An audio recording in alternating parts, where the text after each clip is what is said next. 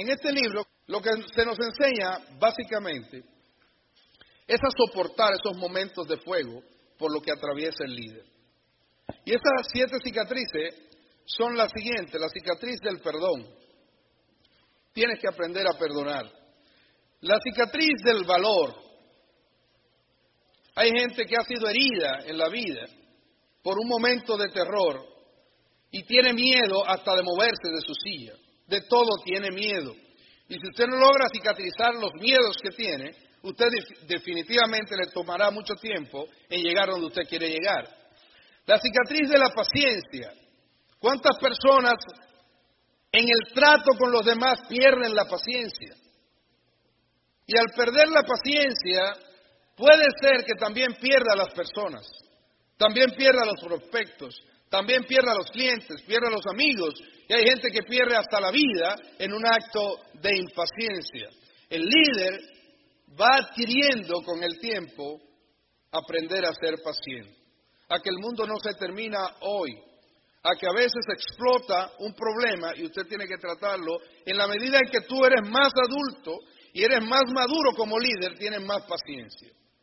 Si tú estás 20 años en el negocio y todavía eres una persona impaciente que te desespera ante cualquier cosa que esté ocurriendo, lamentablemente el fuego del líder todavía no ha sido probado en ti. Porque el líder tiene que aprender a ser paciente. No ser vago, pero ser paciente. Dejar que cada uno llegue al nivel paso a paso. También ver explotar algo ahí al lado y manejarlo con paciencia. Porque eso es lo que define tu carácter. Si tú eres el primero que te pone histérico, que te, que te vuelves loco, que explotas, entonces le estás dando un mal ejemplo a los que están detrás de ti porque no sabes tratar con paciencia una situación, incluso se te puede ir de las manos.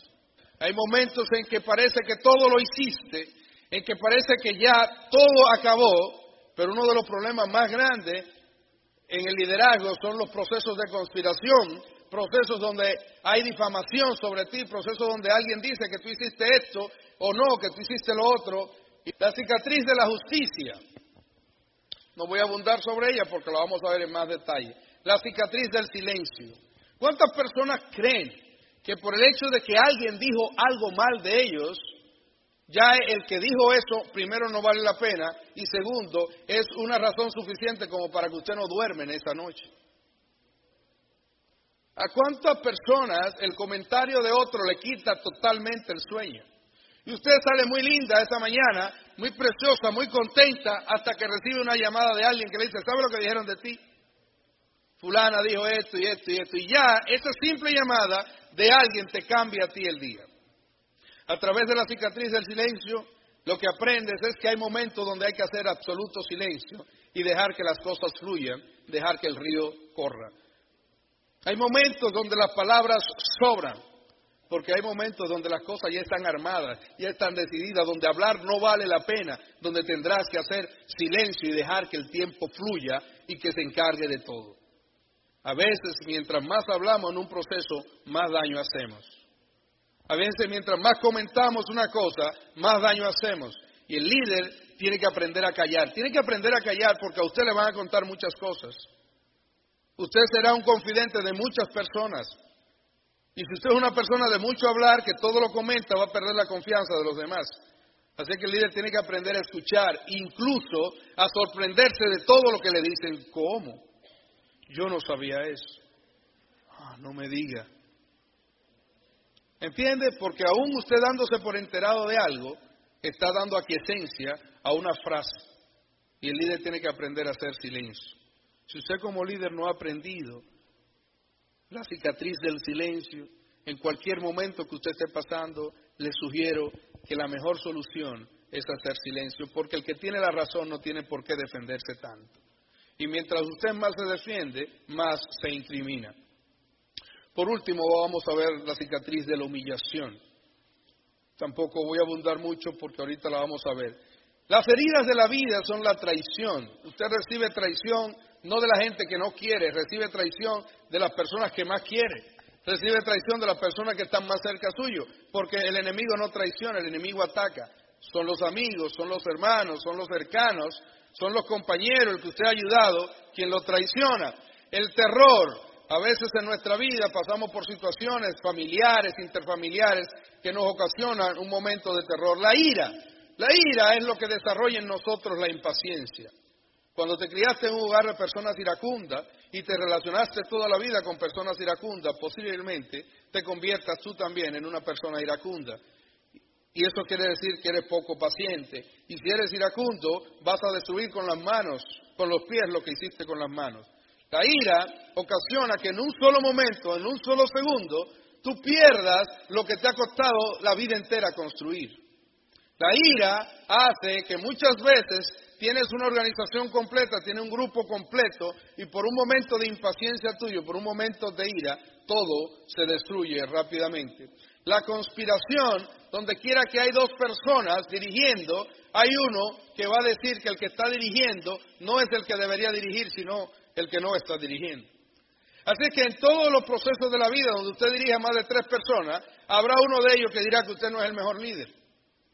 Habrá uno de ellos que dirá que usted no está haciendo las cosas bien.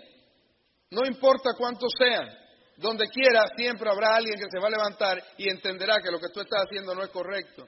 Si tú vives solo para complacerlos a ellos, si no aprendes a manejar los procesos de conspiración, entonces te vas a convertir en una persona injusta, en una persona que solo, solo echa sobre sí los problemas y los procesos de conspiración tienen una sola manera de resolverse. Déjele eso a Dios que con el tiempo, todos los procesos, cuando usted está haciendo las cosas bien hechas, todo se desluce, todo se diluye y todo se deshace con el tiempo.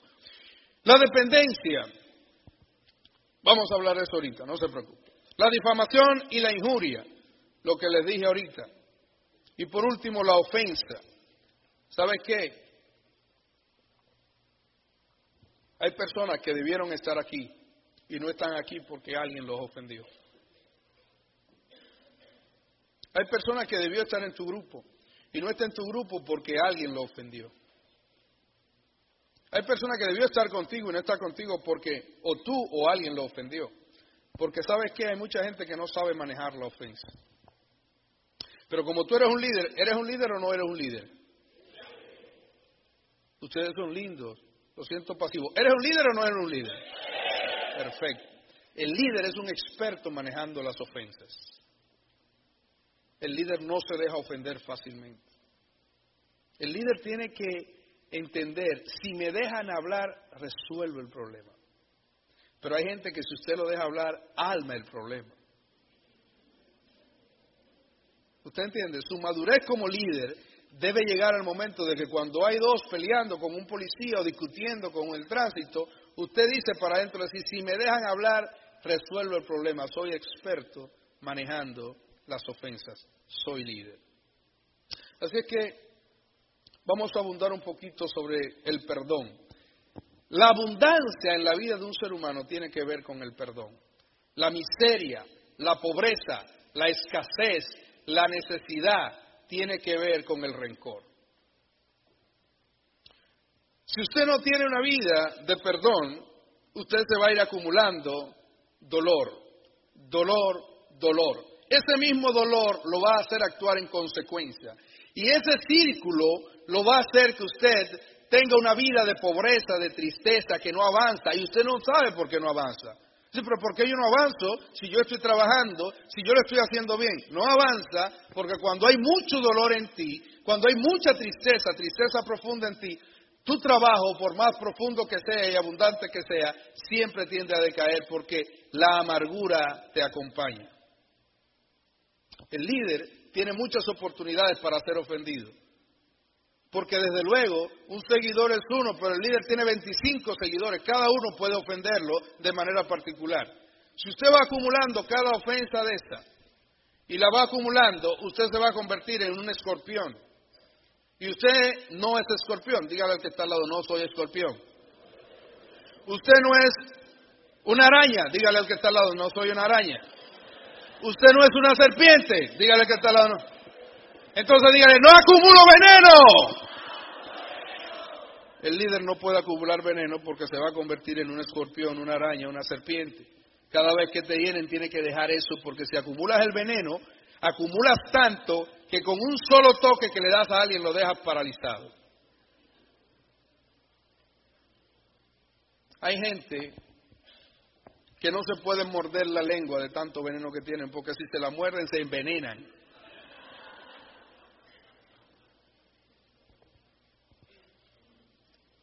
Hay un hombre que se llamaba José, es una historia, usted la puede buscar.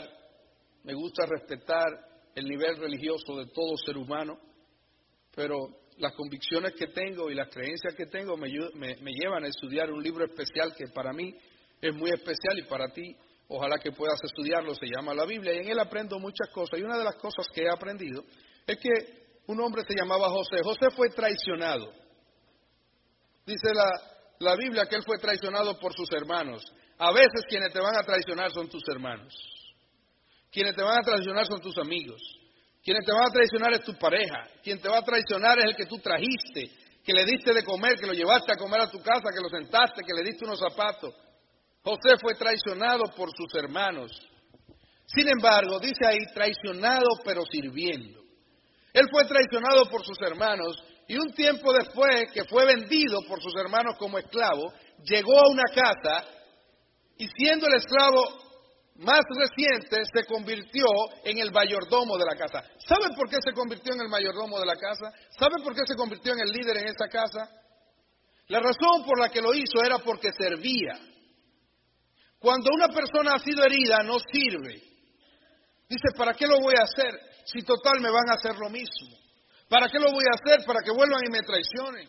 ¿Para qué lo voy a hacer? Para que me, me vuelvan a hacer lo mismo. Y las personas que se quedan amargadas, lamentablemente no pueden avanzar porque no sirven, no avanzan, no cierran los ojos y se fajan, sino que todo lo que hacen lo hacen con resentimiento. Así es que a José lo traicionaron, pero él siguió sirviendo. Y luego que él sirve, que llega a la cúspide en ese lugar, ¿sabe lo que pasó? Una mujer seria, honorable, de nivel, le tiende una trampa y vuelven y lo traicionan. Así que José va a la cárcel. ¿Sabe lo que pasó en la cárcel?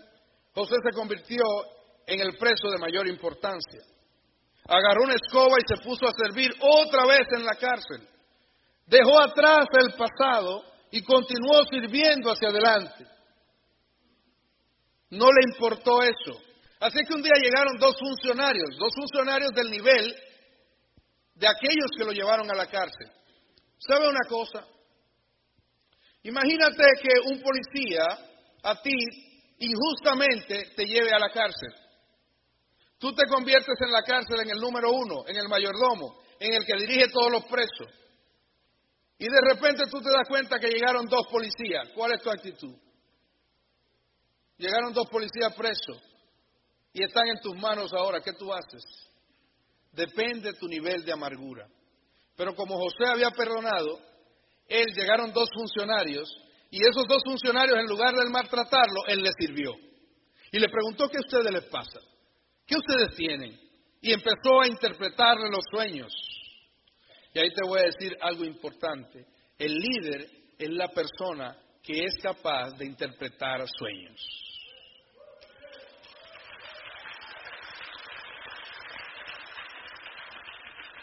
Así es que si te enfocas en el dolor y te olvidas de interpretar sueños, te estás perdiendo de la mejor parte del liderazgo. Y José empezó a interpretar los sueños de estas personas. ¿Y qué pasó? Que perdonar es renunciar a nuestro derecho de vengarnos. José renunció a su derecho de venganza. Y si tú hoy no renuncias a tu derecho de venganza, quiere decir que en el fondo tú no has perdonado. Si hoy tú estás esperando subir para después de subir, ir a ese pueblecito chiquito de donde tú viniste y enrostrarle a alguien, ok, lo grande que tú eres todavía tú no has perdonado. Lleva contigo el dolor.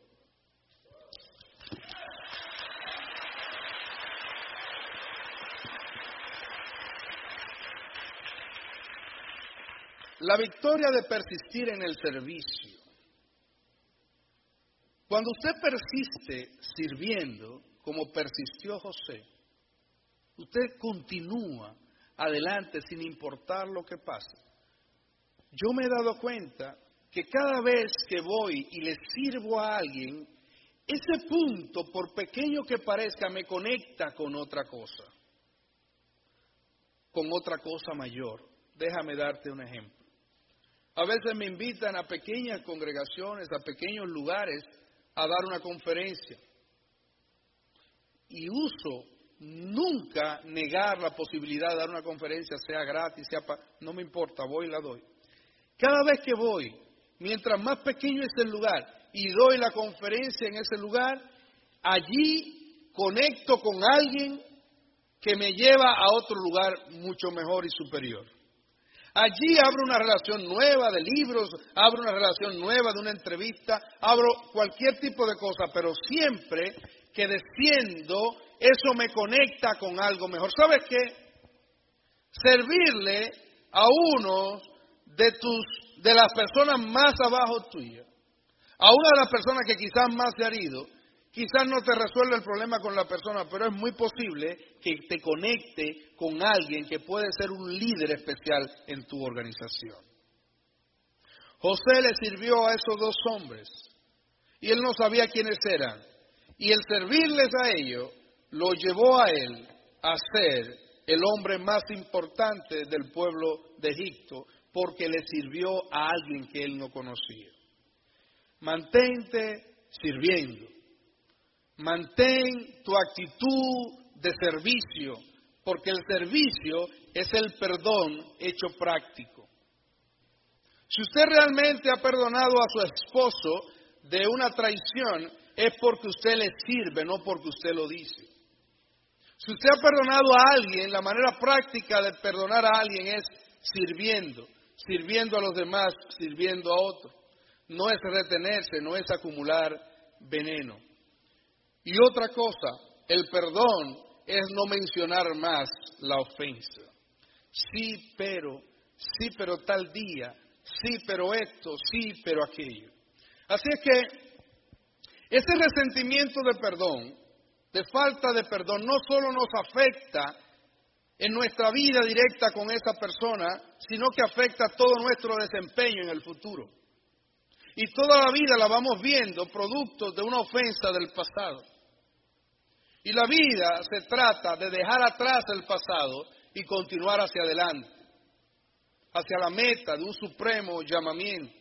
Mirar hacia adelante. Si no miras hacia adelante y te quedas anclado en el pasado, vas a vivir una vida de angustia, una vida de dolor y una vida de falta de progreso. Dios ha hecho que yo me olvide de los dolores de mi casa paterna. Mucha gente que está aquí todavía está sufriendo de lo que pasó en su casa, de lo que pasó con su papá, del papá que me abandonó, del papá que dejó a mamá, del papá que hizo tal cosa, de mamá que le hizo esto a papá, de los hermanos de tal cosa. Tienes que dejar atrás. Yo me voy a olvidar de todo lo que pasó en mi casa. Voy a dejar atrás todos esos problemas. Voy a, voy a dejar atrás todos esos negativos pensamientos. Y le voy a poner un nombre de gozo, Dios me ha hecho prosperar en esta tierra de sufrimiento. Gracias al sufrimiento he prosperado. Así que el, sufrimiento no lo puedo ver como un estorbo en mi vida, sino como un motivo para yo seguir adelante, para seguir avanzando. Me hizo ser más fuerte, me hizo avanzar más. No voy a sufrir, le voy a poner nombres de gozo a las cosas que me hicieron sufrir.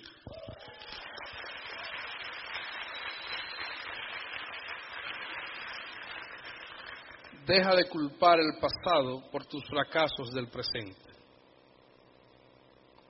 Lo mejor es echarle la culpa a alguien de por qué no triunfamos. Pero tienes que cortar con eso porque si no lo vas a transmitir a tus hijos y tú vas a ser un fracasado también por anclarte y atarte en el pasado. Las siete cicatrices del líder. La justicia.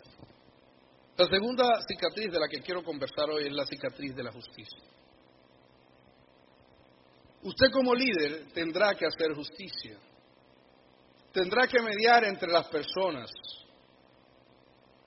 Tendrá que escuchar a muchos. Y tendrá a veces que dar sanciones, dar reprimendas y excluir personas. ¿Qué ocurre? Que hay mucha gente que es dependiente. La herida de la dependencia. Personas que le gusta que lo aplaudan siempre. Como líder es muy bonito que siempre lo que yo hago es bueno y a los demás le gusta. Pero ¿sabes qué? A veces lo que tú haces es bueno y es lo mejor, pero a los demás no le gusta. Y ser dependiente es creer que si a los demás no le gusta algo, pues entonces no está bien. Y a veces tendrá que marchar adelante independientemente de que a los demás le guste o no le guste. En tu grupo tú vas a tener cuatro tipos de personas.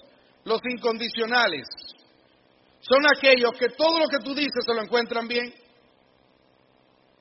Y usted dice, tenemos que tomarnos cinco frascos de doble X semanal y dice, bien. Yo voy a comprar dos hoy y dos mañana y el otro la otra semana, pero me lo bebo, jefe. Lo venga usted así, como tienen tanto respeto por usted que no importa lo que usted haga, ellos van a ir tras usted. Y van siempre a hacer lo que usted diga. Pero hay otros que son los condicionales, que cuando usted dice algo, dice un momento. Yo creo que eso no es así. Creo que tenemos que analizarlo más profundamente. Creo que tenemos que buscar otras alternativas, otras posibilidades. Y ya eso no nos gustan tanto. Y entonces están los acondicionales, que son aquellos que no importa lo que usted diga, nunca van a estar de acuerdo. Hermano, pero yo te voy a ayudar eh, con, algo especial para que vengas. No, no, yo no voy.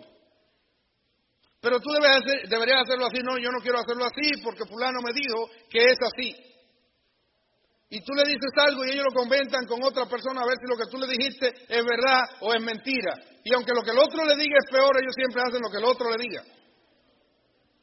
Yo sé que en Puerto Rico no hay de esos, pero hay gente que no importa lo que usted haga, ellos siempre estarán en desacuerdo con su punto de vista. Y por último, están los indiferentes. Es un grupo de personas que nunca sabe dónde está, nunca sabe lo que hay.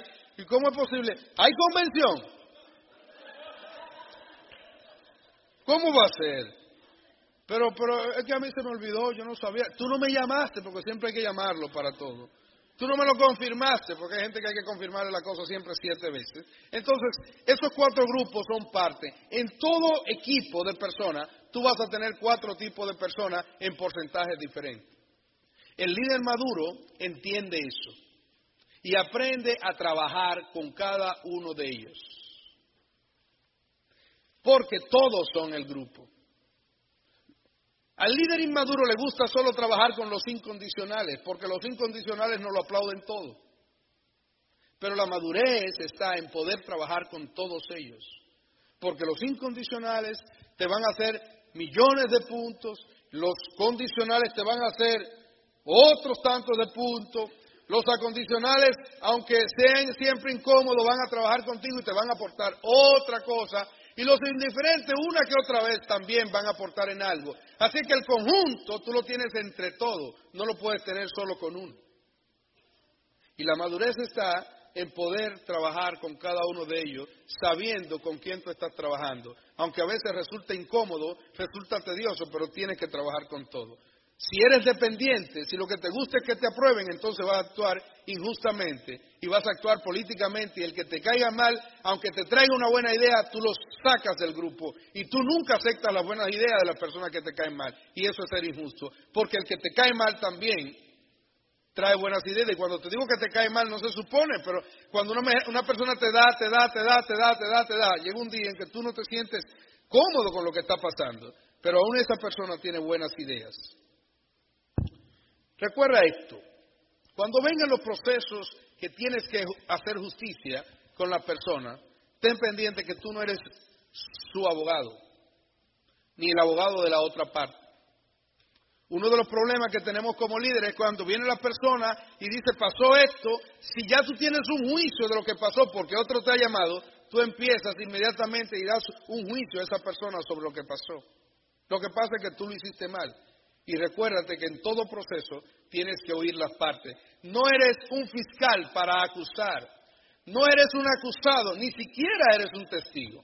¿A qué me refiero?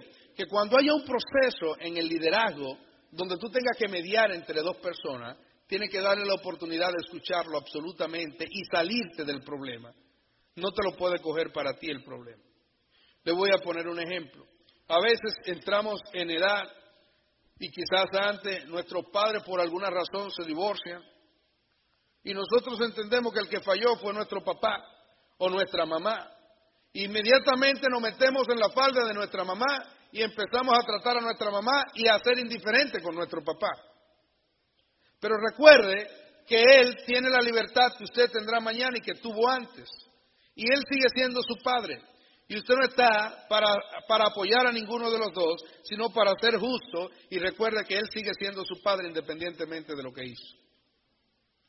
A veces nos involucramos tanto en los procesos que llegamos a ser parte de ellos. ¿Y qué pasa con la otra parte que se siente que no somos un juez, sino que somos un fiscal o que somos un abogado en contra de ellos? Usted ni es eso ni es lo otro, usted simplemente es juez.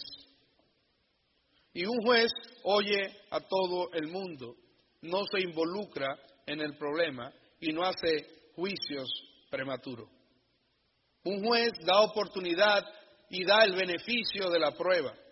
Así es que como jueces de los procesos, siempre tiene que escuchar y mantenerte abierto. El líder tiene que aprender a ser juez, porque si no, va a cometer muchas injusticias y va a hacerle daño a muchas personas. Y te sorprenderás de que a veces cuando tú crees que la razón está de un lado, no está de ese lado. Cuando das oportunidad de escuchar a la persona, te vas a sorprender de muchas cosas. Así es que no juzgue demasiado rápido.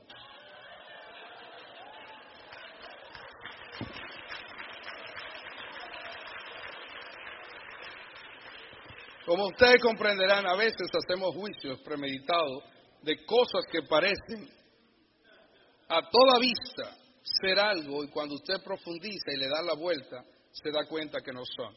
Como líder, debe dejar que todo el mundo hable, que todo el mundo se exprese, que todo el mundo sienta que tiene la razón, para que cuando usted dé un veredicto, las personas no sientan que usted estaba favoreciendo a una de las partes. Y una de las cosas que más injusticia hace sentir a un ser humano es no ser escuchado abierta y ampliamente. Aprenda mucho de los jueces, que por eso dicen que la justicia es lenta, porque los jueces tienen que escuchar a todo el mundo y darle el tiempo para que todo el mundo hable y darse su tiempo antes de decidir con un caso. Como líder necesitarás mucho en la medida que crezca para ser lo más justo posible. Tercer lugar, vamos a hablar de la humillación. Aplauso para Puerto Rico.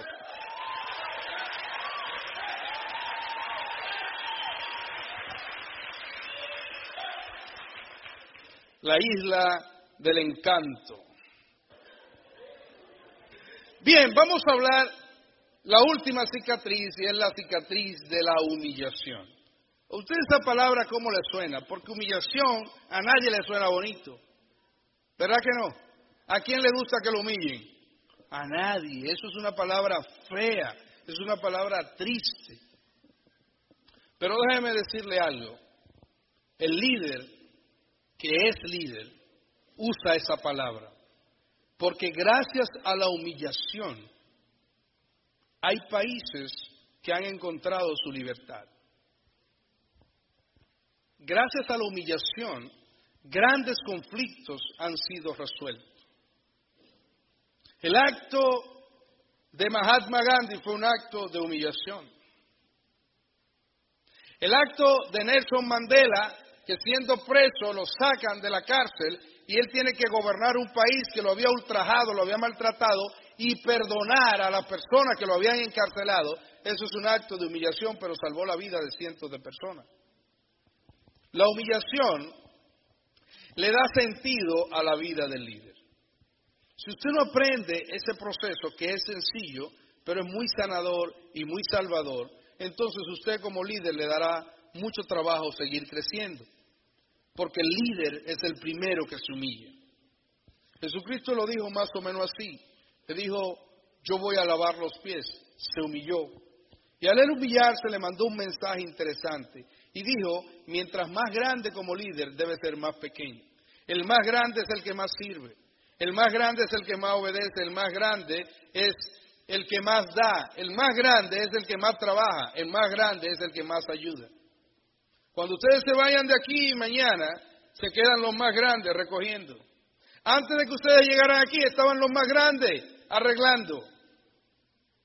Si quieres crecer como líder, no puedes pensar que ser el más grande es estar aquí con el micrófono en la mano. Ser el más grande también es humillarse y el que está allá atrás barriendo la cocina, el que está allá atrás organizando algo, ese es el más grande.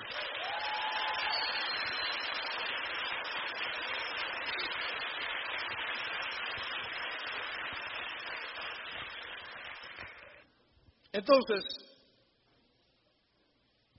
ajá. Ok. Déjenme darle un ejemplo de lo que es humillación. Yo escuché una historia de un joven que era de ese negocio, que es de ese negocio en algún sentido, que una vez en Santo Domingo dio una convención. En el medio de la convención, a él cometió un error y tiró dinero, hizo algo con el dinero que para algunos de los presentes allí fue muy molestoso. ¿Entiendes? Fue muy desagradable. A veces a las personas les resultan desagradables algunas cosas que uno hace aquí en Tarima, a uno les gustan, a otro no les gustan. Yo sé que ahorita alguien me va a decir, no me gustó lo de los cocos, como quiera te lo voy a brindar. Pero ¿qué ocurre? Que esa persona fueron y le dijeron, mira, hermano, hay alguien, un profesional, un líder que yo traía para el negocio, y se ofendió por lo que tú dijiste del dinero. Pero ¿cómo va a ser que se ofendió? Y sí se ofendió y dijo que no vuelve más. ¿Sabe lo que hizo ese líder? Dijo, tráiganlo. Yo quiero, es más, yo voy. Yo quiero verlo. Yo quiero hablar con él. Y ese líder se sentó, le dio oportunidad a que el otro hablara y que dijera cómo se sentía. Y le dijo, por personas como tú, es que este negocio puede avanzar, personas que se atreven a decir las cosas. Y yo quiero pedirte disculpa. Y yo quiero que tú sepas que tú eres una persona importante para el negocio y que yo no vuelvo a hacer eso y que yo corrijo mi actitud. La humillación es tener la capacidad de nosotros, aunque entendamos que estamos haciendo algo bien, ir en pos del más pequeño y a veces lavarle los pies y decirle, tú tienes que echar hacia adelante, porque si yo no soy capaz como grande de doblegarme, él que es más pequeño nunca se va a doblegar. Mientras las personas están más jóvenes, en el negocio, en la vida, son más rígidos. Fíjense que los jóvenes caminan erguidos, derechos, rígidos. Fíjense que los ancianos terminan flexibles. Te vas flexibilizando con los años. Antes, por eso los papás son más flexibles con los nietos. Son más duros con los hijos y más flexibles la experiencia. El líder verdadero aprende a manejar los procesos de flexibilidad. Así es que ese líder, para quien yo pido un aplauso, fue y se humilló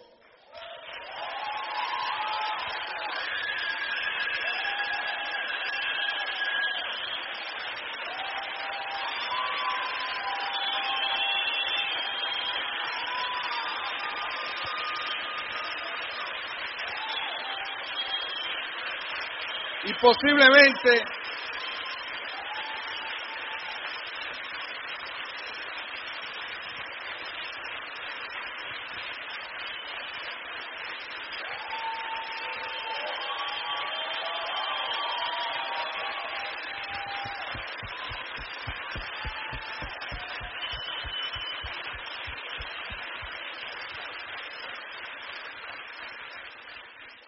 gracias a la humillación de ese hombre, quizás muchos de ustedes están aquí. Si como líder no manejas la humillación, lamentablemente te convertirás en un ser apático y desagradable. El líder del grupo dice, déjenmelo a mí, déjenme ese problema a mí. ¿Cuál es el problema? ¿Con quién es el problema? Yo voy, no te preocupes.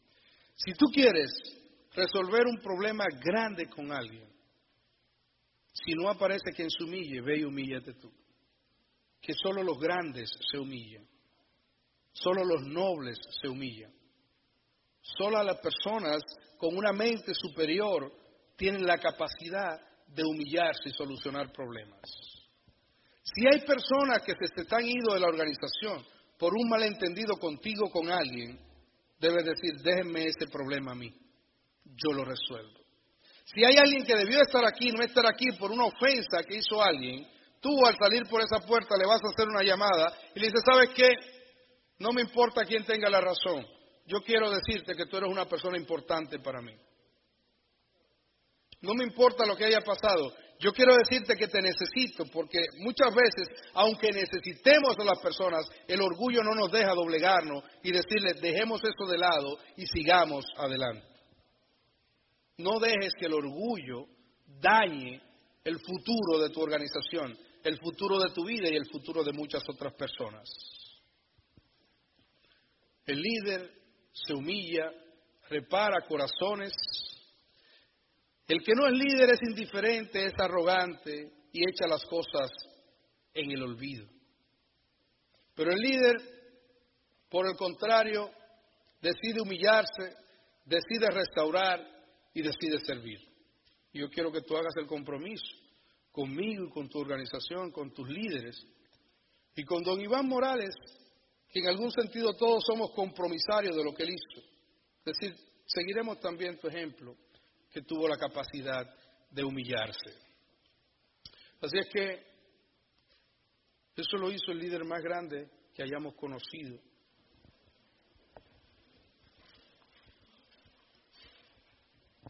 Piensa en todas las personas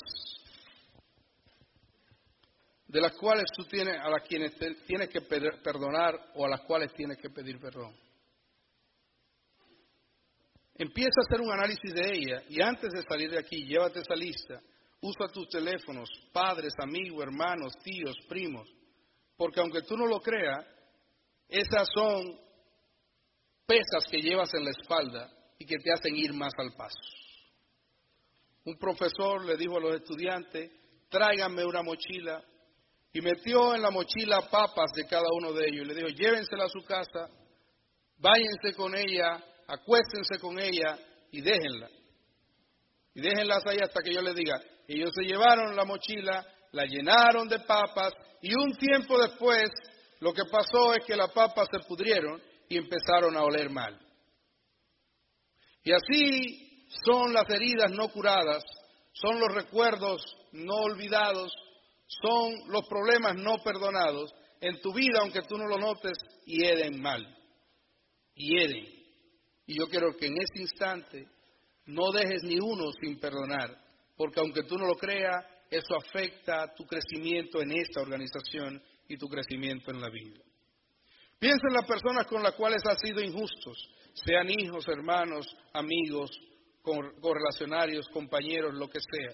Si has actuado con injusticia, no porque le haya dado a él algo que no se merecía, sino porque te involucraste demasiado en ese problema y lo tomaste como si fuera tuyo cuando no era tuyo, también tienes que hacer una llamada y decir, perdóname, perdóname, actué incorrectamente. Hay personas que se van no porque usted dio una sentencia en su contra, sino porque usted se involucró demasiado en el proceso. Restaura esa relación.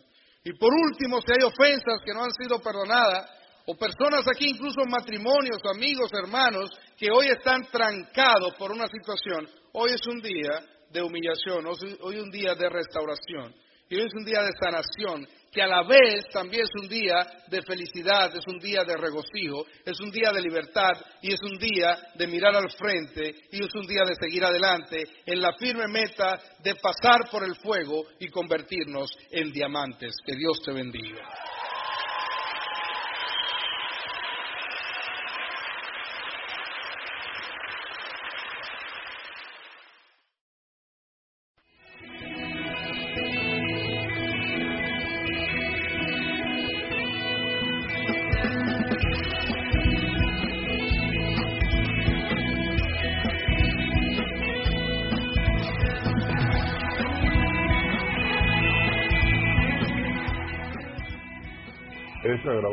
Es propiedad con derechos de autor de Infinity Incorporated.